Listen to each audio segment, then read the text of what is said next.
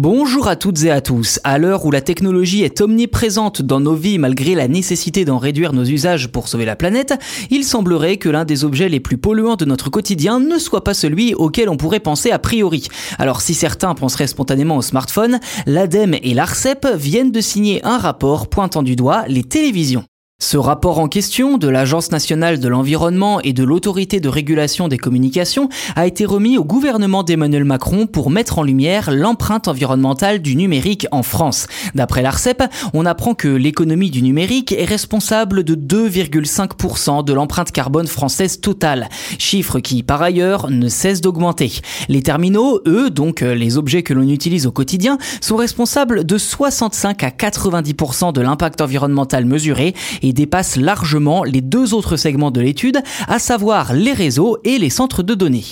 En parlant des terminaux, le plus polluant n'est autre que la télévision, avec un impact estimé entre 11 et 30% justement de l'impact des terminaux. Si l'on en achète moins souvent que d'autres appareils, eh bien leur fabrication nécessite une quantité très importante de matériaux et d'équipements en tout genre. Viennent ensuite les ordinateurs portables, puis les smartphones et les tablettes, enfin les ordinateurs fixes, juste devant les box TV, les consoles de jeux et pour terminer, les imprimantes. En ce qui concerne les les fixes consomment plus d'électricité contrairement aux réseaux mobiles.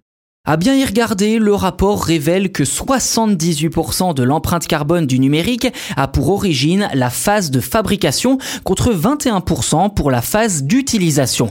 De quoi pousser l'ARCEP à insister sur, je cite, l'importance des politiques visant à rallonger la durée de vie des équipements numériques à travers la durabilité, le réemploi, le reconditionnement et la réparation des produits. Si cette étude permet de préciser un peu plus les problématiques liées à l'empreinte environnementale du numérique, eh bien force de constater qu'elle n'est pas non plus révolutionnaire. Un autre rapport devrait sortir en avril prochain avec cette fois pour axe d'étude les projections d'impact du numérique à 2030 et à 2050 sur la base de quatre scénarios établis par l'ADEME, scénarios qui n'ont à ce jour pas encore été révélés.